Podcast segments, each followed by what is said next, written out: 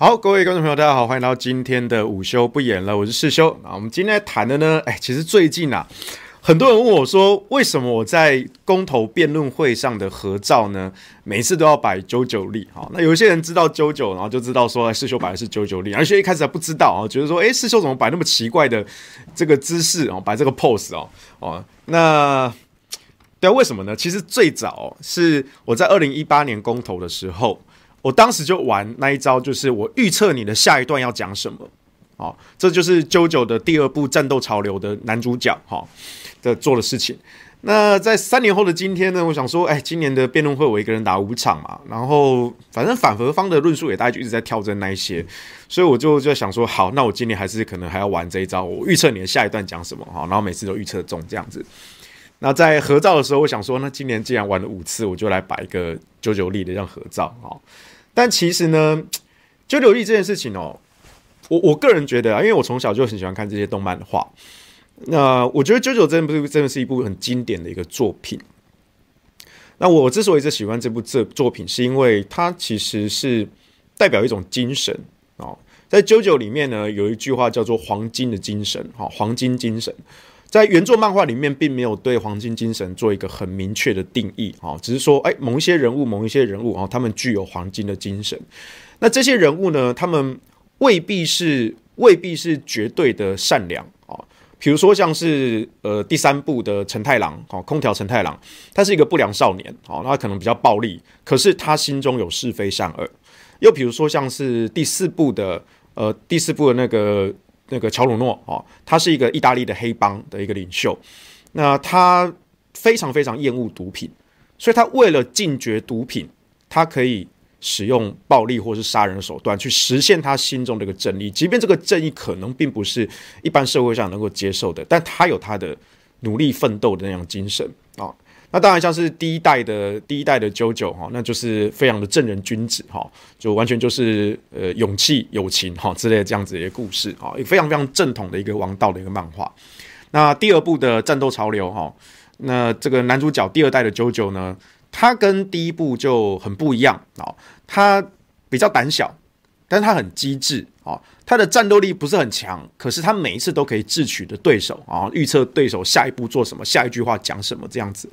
那他最后呢，他也勇敢的跟哦古代的这样敌人对抗哈，明明是诶这个强大的一个种族，他都可以以一个人类之躯跟他们对抗哈。所以你看，从每一代的 JoJo，或者是不只是主角，还包括其他的人物，比如像是第三第三部的 JoJo，他们组了这个。埃及的远征军哈，新城远征军哈，远征埃及哈，去对决 Dio 啊，这个最后的大魔王跟他手下这些爪牙哈，整个吸血鬼这个集团啊，过程中其实他们也有所牺牲啊，那有些同伴啊牺牲了他们生命，可是他们在生命的最后一刻，他们仍然没有放弃他们的理念，他们甚至用他们的生命当代价传达给他们伙伴极为重要的讯息，而成为反败为胜的关键。所以我想说的是，其实。在原作漫画里面，黄金精神这件事情，它其实是代表一种永远不对命运屈服的意志。事实上，在第一代的第一部的故事中，有句话，就是人类的战歌就是对勇气的战歌。人类之所以可贵，就是因为我们付出我们的生命，我们有具有勇气来对抗这些命运的摆弄。哪怕是命运已早已注定，但人类的精神可贵的地方在于，我们永远不屈服于命运。即便牺牲我们的生命，我们都要战斗到最后一刻，而奇迹才会因此而发生。我们才能扭转那个已经被注定的命运。这是每一代的 JoJo 跟他的伙伴，甚至有一些也包含了敌方的角色，他们之所以有魅力，也是因为他们有着不屈的信念，即便。他是反派的角色，所以为什么这一部漫画我非常非常的喜欢？那在近年 JoJo 也动画化，然后也获得了大量的好评啊。可能你当年并没有看过漫画原作，可是你在近年看到它的动画化，哎，才发现说，哎，这一部有那么奇特色彩的一部作品，然后看得非常的热血，非常感动。那它中间传达出一些信念，是值得我们学习的啊。所以我是从小就喜欢看这些动漫画，那。可能有一些老师或者家长哦，不是很喜欢这些小朋友啊，或者学生啊，整天看这些动漫什么的。但是我从来不这样认为哈，我自己也当过老师啊，我不是家长哈，但我知道当过老师，我都觉得说我的学生其实应该要多看一点这些的漫画跟动漫啊，因为他告诉我们一些在现实社会之中可能不常见到的，可能已经被遗忘的很珍贵的勇气跟精神啊。当然你要挑一些经典的好作品啦啊，我们崇尚的也不是那种哦讲。道德正义哈，整个高大上哦，这个形象完美无缺的那样子，那样太无聊了。我们要强调的是，很多漫画的角色里面，他们可能都只是平凡人，他们都只是血肉之躯，可是他们有他们的信念，他们有他们的勇气，去对抗命运，去对抗他们的敌人，最后奇迹实现了。这才是这些形形色色的角色所展现出的最大的魅力。而今天。我有这么一个机会，把这些精神，我从小到大从动画、漫画、小说、电影看到的啊，那过去我们只能在看完这些作品之后，然后觉得说，哎，回味啊，在这些如果说我们现实生活中有能够像哦某个漫画的角色一样，哦出来一个救世主，然后拯救什么的，或者是说我自己就是那一个拯救世界的人，我们只能在闲暇之余。回味那些经典的作品，然后幻想自己也是这些动漫画的主角，或者甚至只是配角都无所谓。我们成就一段冒险故事，然后拯救了整个世界。每个人或多或少应该有做过类似的梦吧？尤其你在玩电玩游戏的时候，角色扮演 RPG，你扮演一些角色，然后经过种种的冒险历程，最后你跟你的同伴一起打倒了魔王。每一段故事都是这么的感动，而今天我们有一个机会，真的在现实世界中跟整个国家机器做对抗。我们跟国家机器斗智、斗法、斗勇，我们凭少少的几个人，就扭转了整个国家的命运。这样的故事难道不精彩吗？哪怕我们面对的敌手非常的强大，他们有几亿、几十亿的资源，我们手无寸铁，我们就是一个很普通的一个老百姓。但我有我们属于自己的冒险的故事，而每一个伙伴集结起来，我们在三年前达成了第一次的奇迹，那是我们的第一步，我们的第一步。好，那第一部的故事结束之后呢？但是整个系列并没有完结。三年后的今天，第二部的最终决战的序曲已经响起了。现在离投票已经不到十天了啊！十二月十八日投票啊，今天已经是九日了啊，还剩下九天的这个时间。最后这一个多星期，这就是最终决战的旋律。所以几个手无寸铁的老百姓。那黄世修只是其中一个代表，我代表的其实是这些一路走来的这些伙伴们，他们信任这个理念，他们为这个理念奋斗，他们去跟国家继续做对抗。我们相信奇迹会实现，而且我们亲手把奇迹去实现。我们成功了一次，但还不够，系列故事还没有完结，潜藏的黑暗的阴影仍然存在。仍然至今蠢蠢欲动，他们有庞大的组织、庞大的力量。我们或许都只是社会上的一个小螺丝钉，可是这些小螺丝钉加起来，就会成为一股力量。因为我们有着信念，我们有着啾啾的黄金精神，我们永远不屈服于命运，哪怕是命运已经被写下。非核家园，因为执政党跟这些政客财团的利益的结构实在太过庞大了。每一个故事的一开始，主角都是这么的无力，怎么样都不可能跟这些邪恶的组织跟魔王军做对抗。可是随着我们的冒险的旅程，我们不断的遇到各式各样的伙伴，我们跟敌人战斗。我们聚集了越来越多的力量，最后我们走到魔王城前，堂堂正正的发起决斗。这是场挑战。当初没有人认为我们会成功，而我们竟然成功了一次，而现在即将迎来第二次。你问我有没有把握？我说我没有把握啊。现在战况非常的焦灼嘛，对不对？这几天媒体民调也出来了啊，我们和是始终就是在误差范围内的焦灼。我们会不会赢？有机会，而且机会不低。但我们会不会输？也有机会，机会也不低。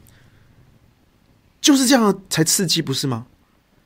如果主角是一面倒的碾压魔王，那这个勇者队伍也太太无聊了吧，对不对？这样故事谁要看啊？一个故事之所以精彩刺激，就是因为正反双方势均力敌。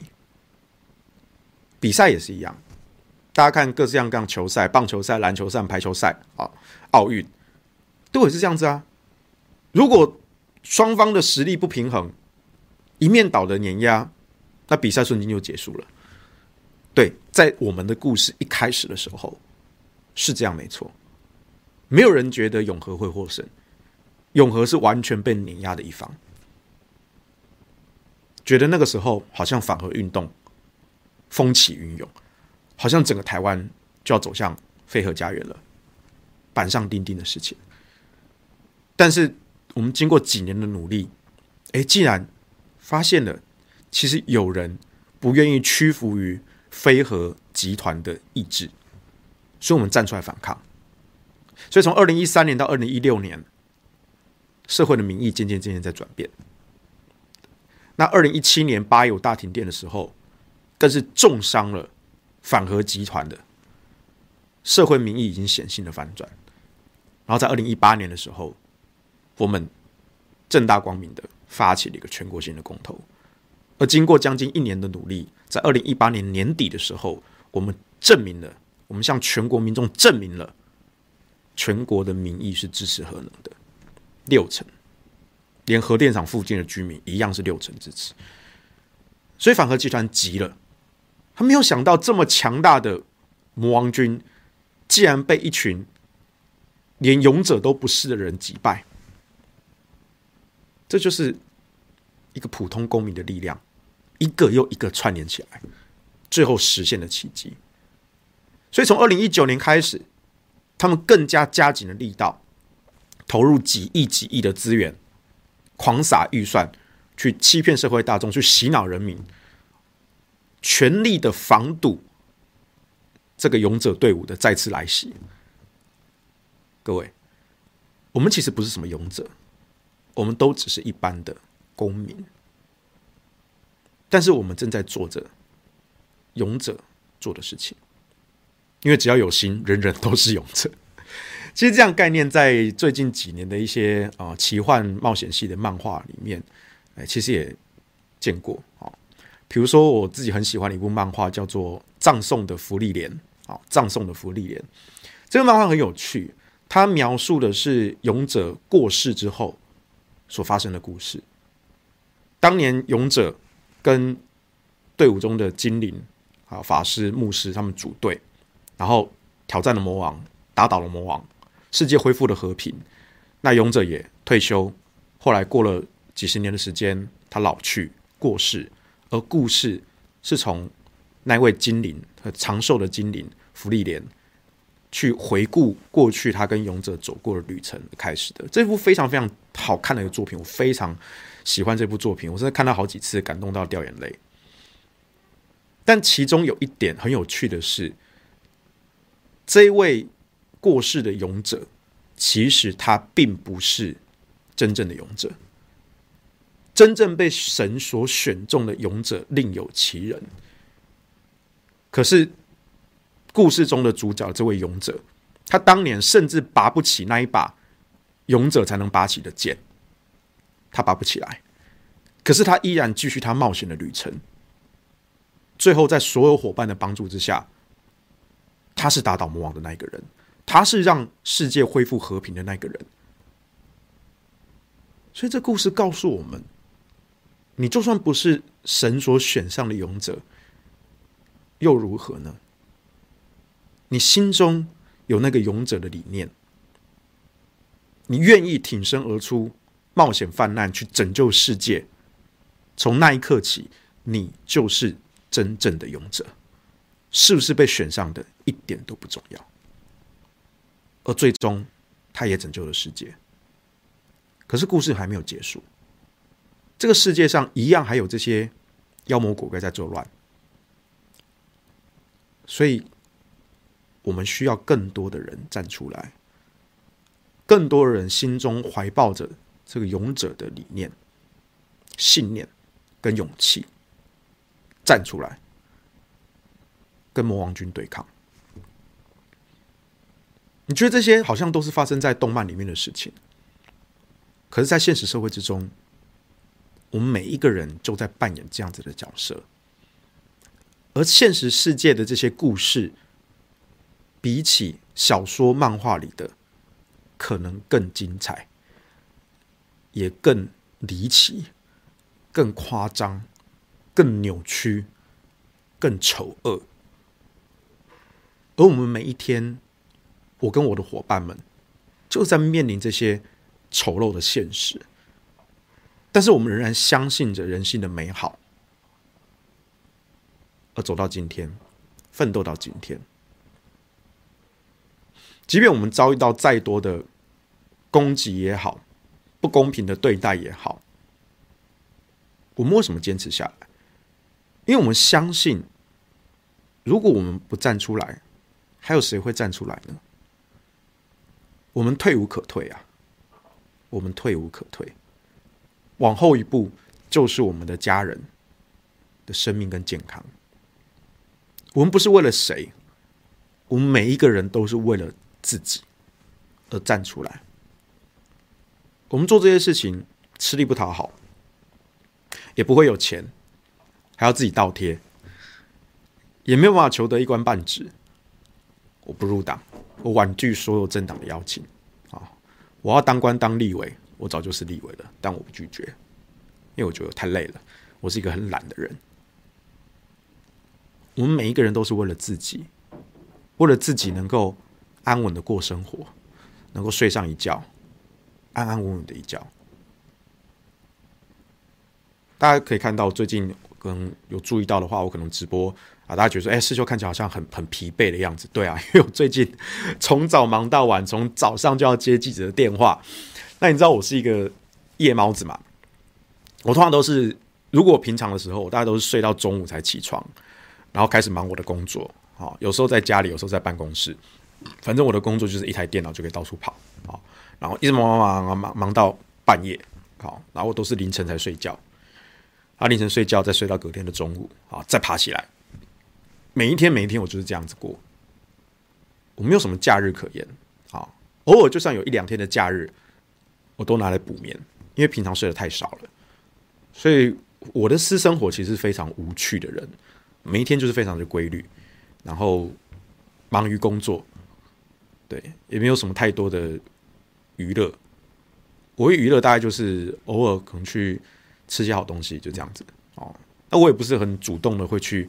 会去揪团啊什么的哈，都是哎、我的朋友揪团哦，那 OK，那我就跟一下这样子，对啊。那大多时候就是我一个人啊，比如说有时候我出差啊，去某个地方啊，那我就事情办完了，我可能就在那个地方找一找，哎、这边地方有没有什么什么美食之类的啊？就像是 又是另外一部漫画作品，叫做《孤独的美食家》。很多时候其实我还蛮喜欢出差的，因为出差的过程中，我可以去，有时候是住当地的旅馆。然后去，呃，顺路探访一下当地有什么有趣的美食小吃，然后就回来，就短短的，这样一天两天，这样短短的，我觉得蛮有趣的，就一个人孤独的去探访这些美食。可是我觉得那就是我的生活啊。那当三不五时，我还是会找一些朋友，比如说他们可能约去哪里聚餐啊，发现一家好餐厅这样子，哎，那我们对餐厅美食都非常有热情，对啊，那我就。去，尤其我们喜欢吃火锅，对，然后也喜欢吃烧肉啦，或一些什么的啊，对啊，我对美食是有一些热忱，那我自己也会做菜啊，只是因为最近比较忙哦，所以而且我家的那个抽油烟机坏掉了，所以我现在我已经好久好久没有煎牛排了，因为我家抽油烟机坏掉了。对啊，我觉得现在只能煮一些东西，炖一些东西。对，那最近因为很忙，所以我最近自己煮的也越来越少了，可能都是外面随便解决一下就回家，然后继续忙。对啊，我的生活就是这样子啊，非常的单调啊。你要说乏味也对，如果我觉得以一般人的眼光看起来应该蛮乏味的，对啊。但是我自己是觉得就习惯了，这是我每一天的生活，我每天的生活就是这样子。那最近是因为。公投啦、辩论啦、宣讲啦，还有记者的采访啊，哦，都涌上来。所以原本我可能可以睡到十点、十一点，甚至十二点才起床，然后开始工作，工作一整天。但是呢，我现在可能哎九点就被打电话叫醒，然后就要开始忙。好，我等于少睡了好几个小时。所以你有时候会看到我，有时候在直播的时候啊，广广播的时候啊。如果你们看 YouTube 的话，你会发现，哎，师兄好像眼眼眼神脸色有点憔悴，或是那个最近痘痘又爆超多。对，你们没有看错，那都是真的。对啊。但如果我们现在不拼，九天之后，十二月十八号，如果出来是一个遗憾的结果，那这个代价就是所有人去承担。又有多少的生命会因此而消失？我们之前也在强调的，核四如果不启动，每一年要多烧七百三十万吨的煤。你们知道每一年因为肺癌、空污死掉多少人吗？我前几天查了二零二零年的最新数字，每一年因为支气管肺炎、肺癌等等疾病过世的超过九千六百人，每一年。一年哦，所以核四这座厂根据台电的规划，一号机就是两到三年就可以发电了，一号机就抵过当年我们吵得很凶的整座深澳燃煤电厂，因为深澳燃煤一部机才六十万千瓦，两部机才一百二，核四一号机就一百三十五，每年一百亿度电，那核四的二号机晚个两年。五年也可以起来，那合适的两部机加起来每年就两百亿度电，我们中南部可以少烧七百三十万吨的煤，比你过去几年减中火、降载、减煤减的幅度还要都来得大。所以为什么我说合适开起来，中火关一半？这真的数据算算就知道了，合适开起来，中火关一半。可是现在反核团体已经在放话了。核四公投就算过，核四要十五年才能重启。为什么是十五年？他们就乱加，把每一个可以平行同步处理的全部都往后接接接接接起来，变十五年了。原本只要五年就能重启的，你们现在已经放话说要做到十五年了，你多拖了十年，多拖十年，每一年核四被你们拖一年，就要多烧七百三十万吨的煤。十年就是七千三百万吨，要多少人死？死于肺癌，死于空污？你们回答我啊！你们从来都不回答这一点呢、所以为什么我们站出来？我们永远不能跟命运屈服，即便我们面对的集团再怎么强大，资源再怎么丰沛，是我们的千万倍、百万倍。我们作为一个人类，人类的战歌就是生命的战歌，人类的战歌就是勇气的战歌。我们至少要做一个榜样，让后世能够看到我们这一代人曾经有人站出来，带着勇气为生命而奋斗，不管结果如何，或许。在某一条世界线中，我们的奋斗到最后还是以失败告终。接下来十年、二十年、三十年、四十年的时间，烧越来越多的燃煤，越来越多的人因为肺腺癌过世。那些曾经有机会被我们拯救的那些生命，那都是我们的亲人，就这样白白的逝去。就是因为我们当年失败了，在某一条世界线中失败了。我们不希望世界线收束到那一条世界线上，即便收束到那一条，我们也会用时间机器跳回到过去。我们不断不断的轮回，不断不断的在重复挑战这件事情。我们希望有一天我们能够改变世界线，让世界收束到另外一个所有人都能被拯救的那个未来。这是我喜欢的另外一部作品，叫做《命运石之门》（Steins Gate）。里面的主角冈部伦太郎，他也是一个阿宅的大学生。非常的中二，可是他一次又一次的跨越了时间，重复了几十次、几百次，他的朋友、他的恋人被杀害，这样子的惨剧，他一次又一次的轮回，最终他终于跳出了原本收缩那个世界线，他成功改变了命运。到一个所有人都能被拯救的那个世界线中，他迎来了和平。不过，在那个世界线之中，邪恶的组织仍然存在，只是他找到一个空隙，让所有人之间能够和平的共处。然后，他也过于平淡，他只是一个阿宅的大学生。然后有中二病，但是一个大学生，一个阿宅，一个中二病，他也可以站出来拯救他的朋友、家人跟恋人。所以你知道，我其实是真的蛮喜欢这些动漫画，我也鼓励大家多看动漫画。这些动漫画里面所传述的那些精神、那些信念。是我们人类文化中非常珍贵的一部分。当然，如果你不喜欢这些动漫，你也可以去看那些经典的电影、戏剧、小说，都可以。你们可以在人类各式各样的文化创作之中，看到了世世代代都在传颂的这些共通的经典的理念。这才是人类文明存续的价值。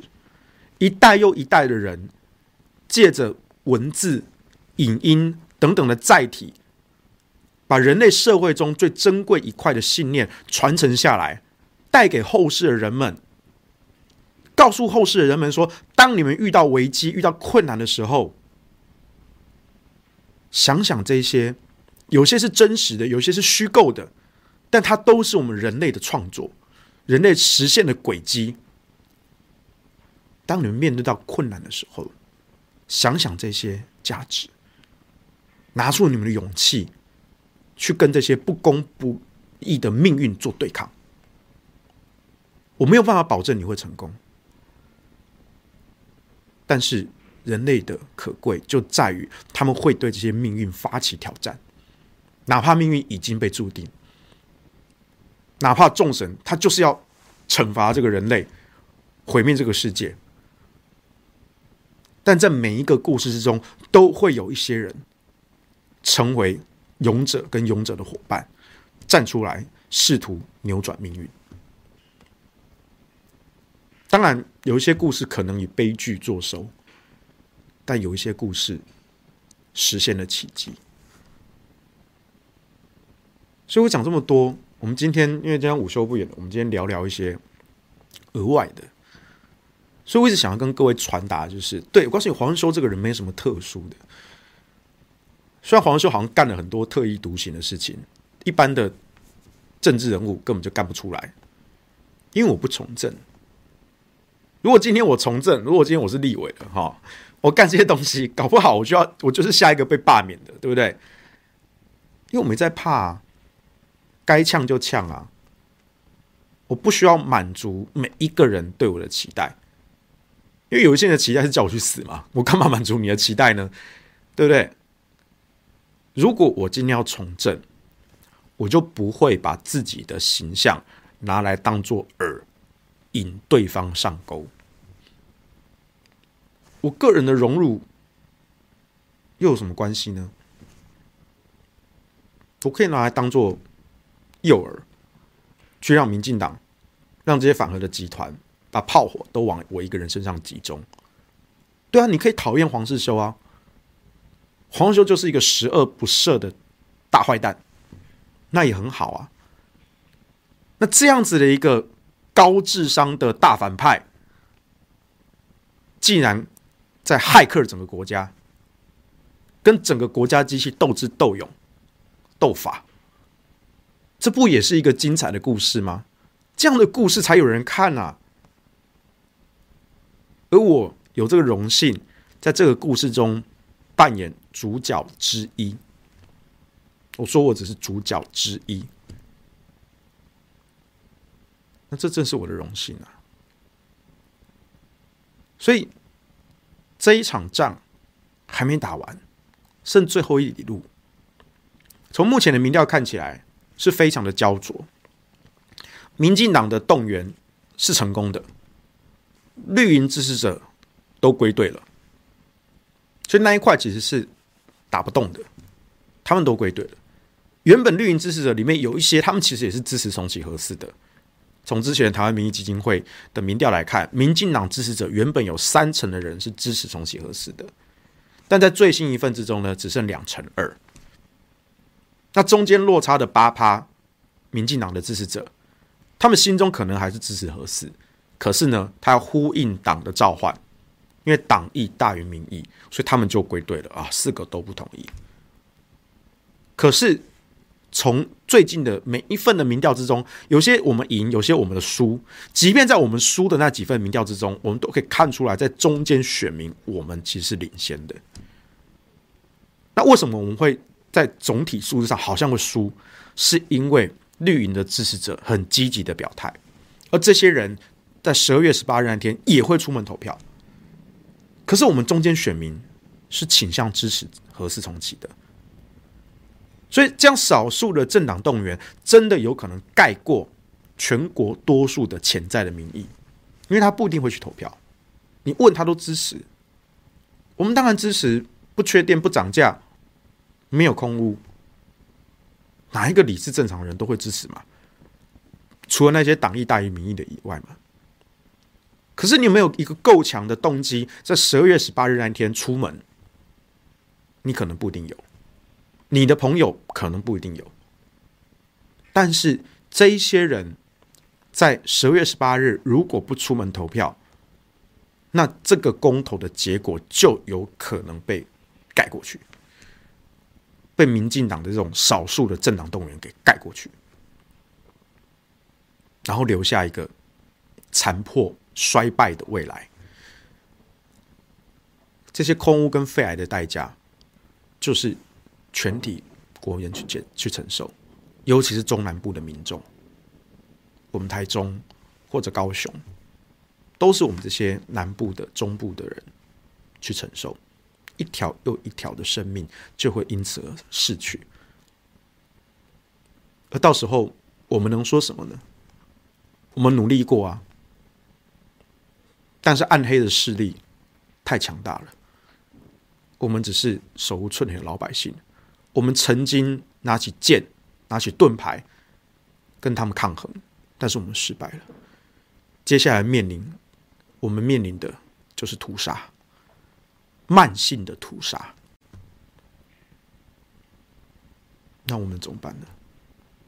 我们就只能等死了。但是现在时间还没到，我们还有九天的时间，我们还有最后一丝的机会，把同意站出来抵抗的人给叫出来。我们还有机会，因为根据这些民调显示，中间选民我们是赢的，投票率只要够高。中间选民只要都在出来投票，我们会赢。我们真的有机会拯救这个国家，拯救我们家人的生命跟健康。但现在就是看你要怎么做。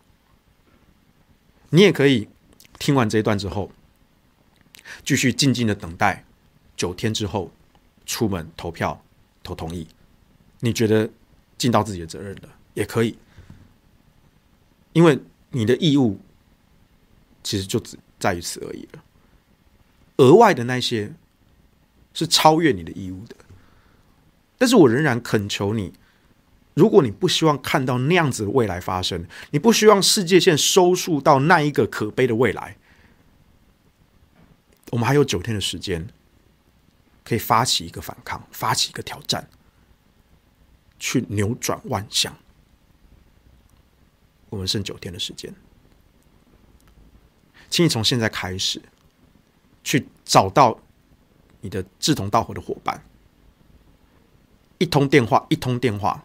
三通十通都可以，赶快把伙伴聚集起来。每一个 RPG 游戏，尤其是 MMORPG，好这种线上角色扮演游戏，我们在出团组队打副本的时候，不也都是要先招募到队友吗？所以现在就是一样的概念。啊，火源之界一缺九，哈来强力的立刻出发。你要找到十个伙伴一起组团下副本，这个副本就在你家所在县市的车站、捷运站，或者是市场、夜市、交通要道都可以，只要是人潮多的地方，你都可以去那边去提醒路过的社会大众。十月二十八日是一个非常重要的日子，它决定了我们家人的生命跟未来。请你出来投票，不要再觉得事不关己了。请你出来投票，相关的论述你都可以自由的发挥。缺电、涨价、空屋、国安问题，通通都可以讲。你可以针对不同的群众，就像对不同的怪物，他们有害怕的弱点属性，你也要适度的变换自己的招式，才能发挥最大的效果。那对方提出来的那些什么断层的问题，它早就不是问题了。我们在辩论会上也都一一个破解过。核废料的问题也不是问题。美国二十年前阿扁停建核四的时候，就公开声明，美国政府公开声明要帮台湾处理核废料。但为什么这二十年来一直被拖？因为这些反核集团，他在阻止核废料被处理。它才能每年不断不断的消费这个议题。可是核废料曾几何时影响你的生活呢？你一辈子都看不到它。可是空污是每一天都在被我们的家人跟朋友，甚至你自己吸进我们的肺。我们的肺就是那个分散式的过滤器，所以我们牺牲了我们的健康跟生命。我们被卖了，还要帮那些反核集团数钞票。我们不愿意这样做，我们不愿意当奴隶。我们是人，我们有人类的尊严，所以我们必须要站出来，我们必须要行动。讲再多，不行动都没有意义。所以，请你现在开始站出来。我们还有九天的时间，我们可以扭转。我们的命运，即便命运已经被注定，我们都能够改写它。这就是我们一再强调的黄金的精神，直到最后一刻，我们也不会屈服。我们要有勇气站出来挑战命运。当然，今天讲那么多，大家还是问说：那你到底有没有把握？我说，我作为一个策略分析的专业人员，我从来不讲绝对的事情，但是我会把很多的条件跟每一种的结果都告诉你。而对于这一仗，我很清楚的告诉你，胜负的关键就两个：第一，中间选民要进来投票；第二，蓝营要归队。蓝营要归队这一点，可能需要国民党籍县市长的表态。那我之前或是最近，我在媒体上我也说了，身为县市长，行政中立当然是好事，但是你也有一份责任，告诉你的市民，十二月十八日要出门投票，表达你的民主意志。无论你支持或反对，你都应该出门投票。还有，这四个公投到底是哪四个？这四个公投会如何影响我们的生活？这也是作为一个县市长必须要告诉你的市民的。这不违反行政中立，这甚至是你的行政责任。但是当然，他们各自有各自的政治利益的考量，因为毕竟这些地方县市的很多建设的预算资源都把握在中央政府的手上，而中央政府就拿这个去威胁地方的县市首长。比如说，我爷爷奶奶住宜兰，我每一年回家就是走雪隧坐客运回老家宜兰去看我爷爷奶奶。那宜兰的县长林之妙，他以前是我们罗东镇的镇长啊，他为什么这一次站出来跟民进党一搭一唱呢？其实也是因为高铁要延伸到宜兰这个案子嘛。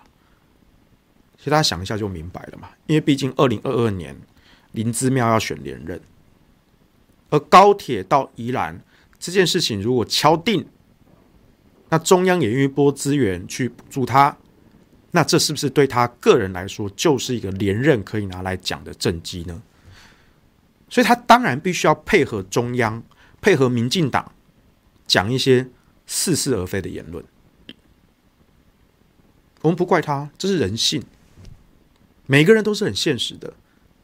当他个人的政治私利的考量盖过了中南部的民众的生命，反正台中人、高雄人又不会去投林姿妙一票，对不对？黄世修小时候住罗东、住宜兰，算什么？黄世修这个家伙小学毕业之后就把户籍迁到台中去跟他妈妈住了啊。黄世修又不会投给我林之妙，对不对？我管你黄世修在吵什么？对啊。我们台中人就是命贱呐，在林之妙的眼中就是命贱呐。我们确实不会把票投给你，因为我们没有，我们我们不是宜兰县的县民啊。但是林之妙这样子跟中央交换这个利益，这个表态，就会决定了我们中南部民众的生命。那我能怎么办呢？我能怎么办呢？我很遗憾，我的故乡。出了一位这样子的县长，但是你说要怪他，他也是为了他自己的前途着想啊！真的啊，这很现实啊！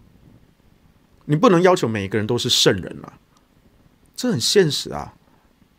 我今天要选连任，我当然必须要去跟中央政府谈条件，做我的政绩。啊，你要我出来反公投，我就出来反公投。反正那一些人不会把票投给我，但我是觉得话也不是这样讲。你现在跟民进党一搭一唱，啊，二零二二年民进党派人出来跟你竞争，那一些人就会把票投给你林姿妙吗？我不知道啦，这个叫与虎谋皮啊！你以为你帮人家做牛做马，人家到时候就会挺你吗？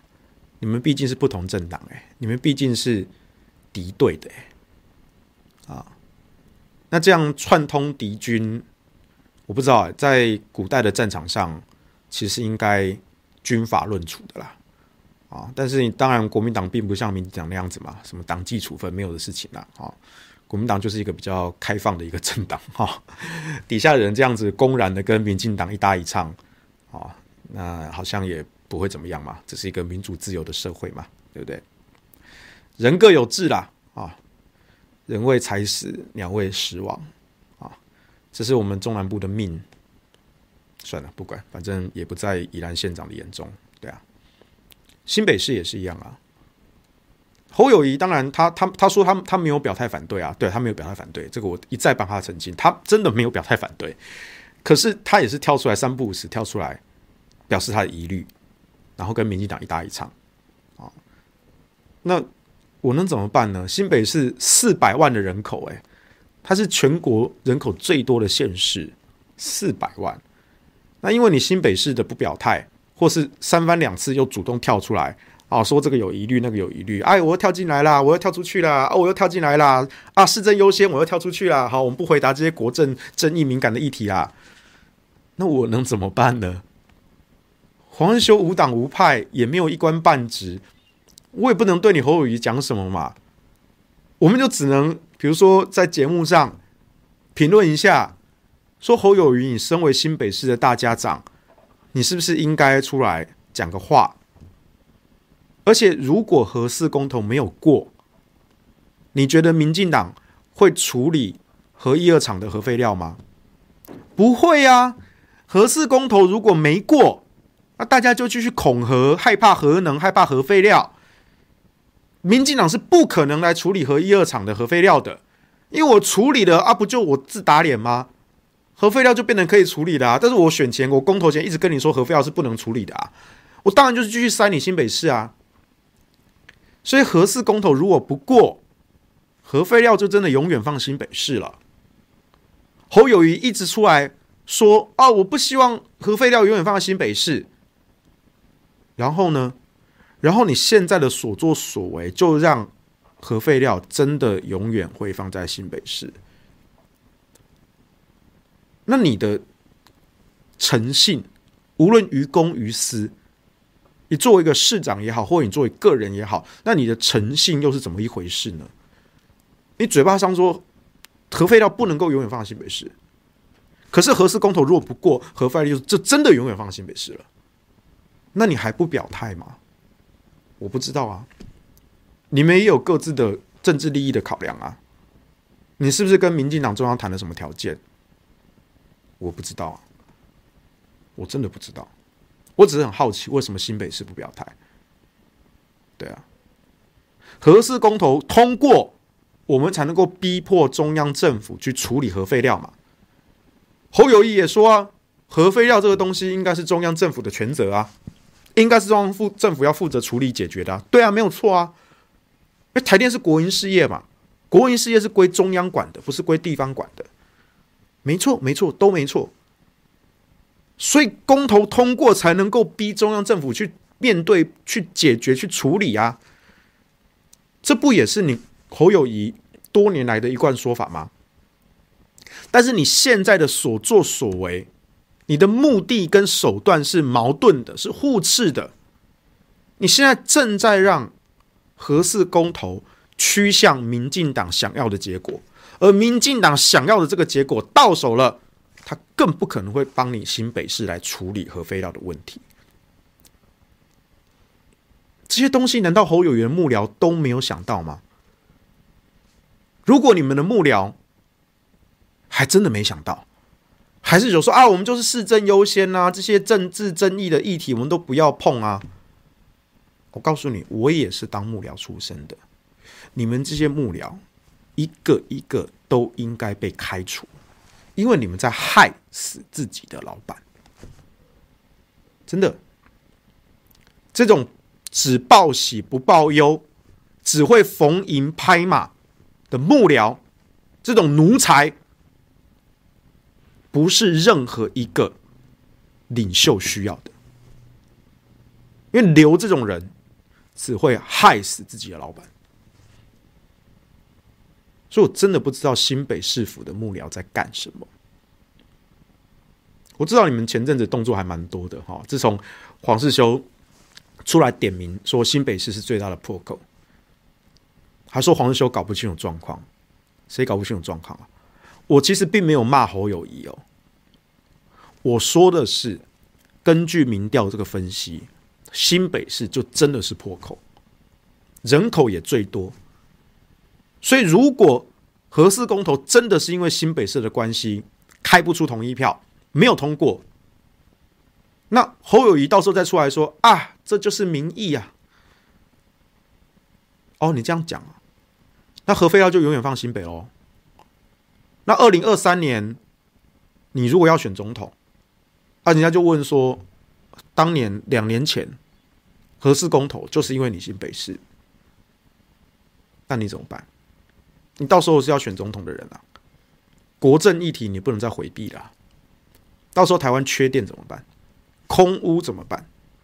以前你说你是新北市市长，我们台中人的命你管不到，你顾你新北就好。是啊，你新北市长了，新北市长当然不用理我们台中人嘛。对啊，台中人就命贱嘛，对不对？新北市哪看得上眼呢？是啊，是啊，是啊，都很现实的。可是如果你要选总统，台中、高雄、中南部，你不能顾不顾啊？那到时候拿这一题来问你说啊，当年就是因为你的关系，核四没有通过，核四要报废了，台电要破产了，我们全民的电价要涨价了，空污越来越严重，每一年要多烧七百三十万吨的煤，要补核四这个缺口，核一二三也要退役了，又多了四百亿度的缺口，是核四的两倍啊，核四一年两百亿啊，核一二三加起来四百亿度啊，退役了。总共六百亿度电的缺口啊，核四两百亿度，如果不盖不用，多烧七百三十万吨，和一二三四加起来是六百亿度的缺口，来自己乘以三，七百三十万吨乘以三，那是两千多万吨啊，两千多万吨的煤啊，对啊，跟你新北市长都没有关系啊。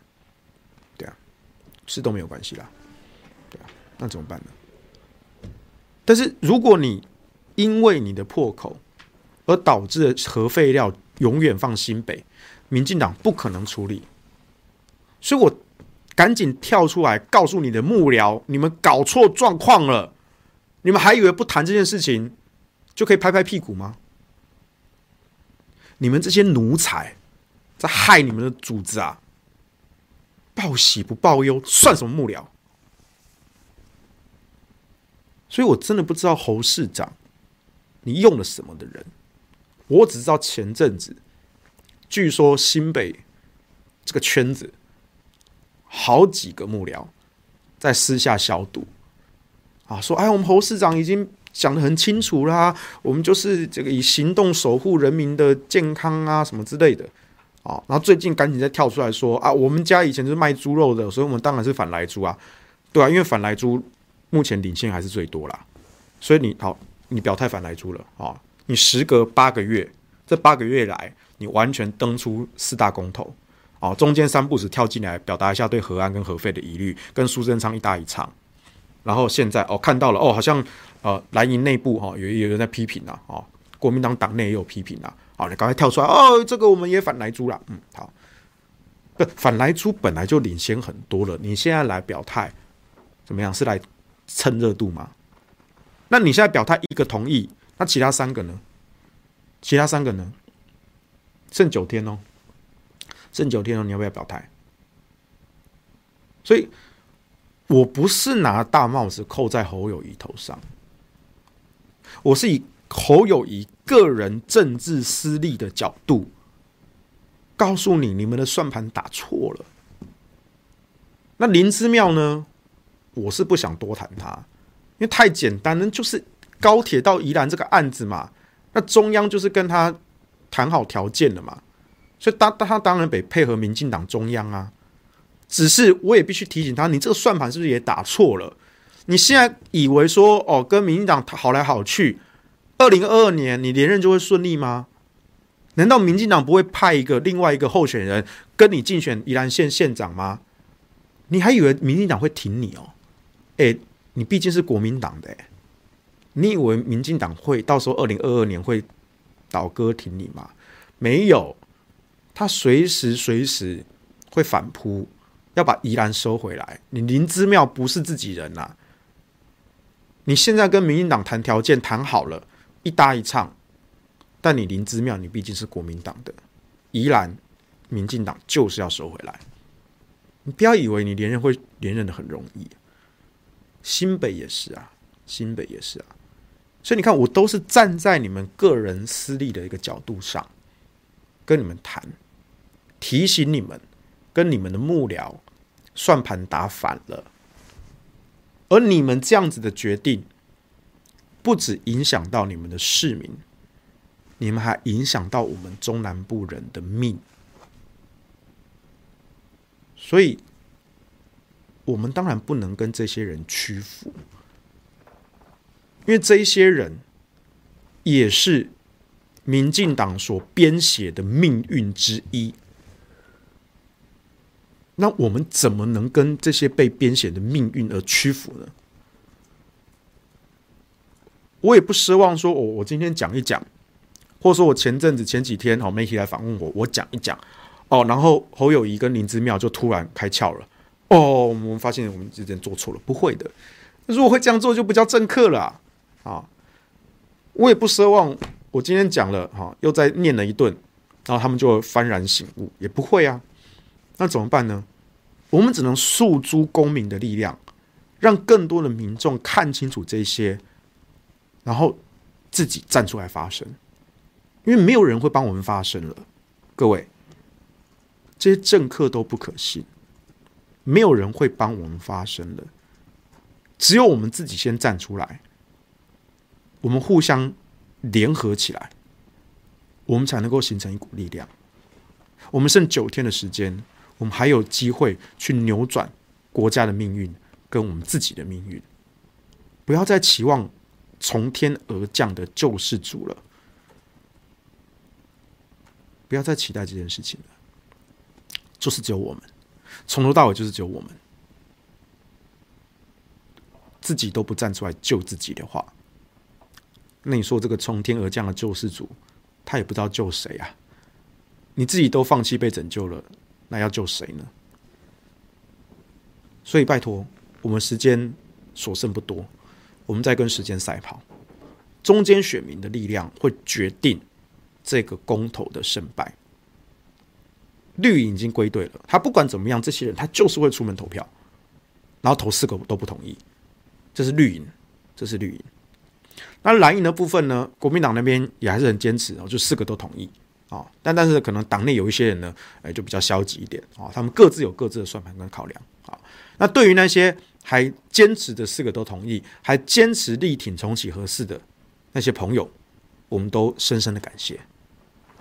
这一仗有你们，我真的非常感激。可是最终最终胜败的关键，还是决定在于公民自发的力量。公民自发的力量。我们只能靠自己。回到我一开始讲的九九这件事情，黄金的精神，就是指我们每一个人作为一个人类，我们有我们的尊严，我们有我们的勇气，我们赞颂着生命的可贵，所以我们永远不向命运而屈服。无论我们面对是多么强大的敌人。邪恶的集团，甚至远超我们人类能力的种族，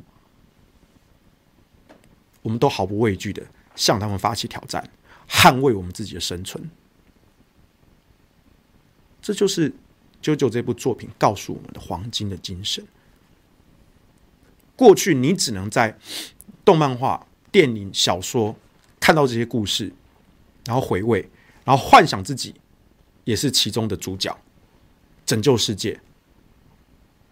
但现在你有一个机会，真正挑战国家的机器，真正的扭转自己的命运。这个故事差你一个人，如果你能加进来，加进勇者的伙伴，我们每一个人。都不是被神所选中的勇者，但是因为我们做的这些事情，我们要做给后世下一代人来看着我们当年是怎么样子的，为这个国家、为这个社会、为了生命的可贵而奋斗。至少我们不要留下遗憾，我们做到我们能做的事情，反抗、战斗。然后生存，这需要奇迹。但奇迹之所以被称为奇迹，就是因为它发生的几率很低，可是它会发生。而我们已经实现了第一次的奇迹，在二零一八年的时候，三年后的今天，二零二一年十二月十八日，我们即将要实现第二次的奇迹。所以这是一场召唤，召唤所有公民的力量，召唤你成为勇者的一份子。我们每一个人都因为做了勇者该做的事情，才会被后世称为勇者。我们缺你一个，来写下这段故事。我相信这段故事会被传颂，但是这个故事到底是以悲剧收场，还是 happy ending，就看我们在这段时间内还能做多少事情。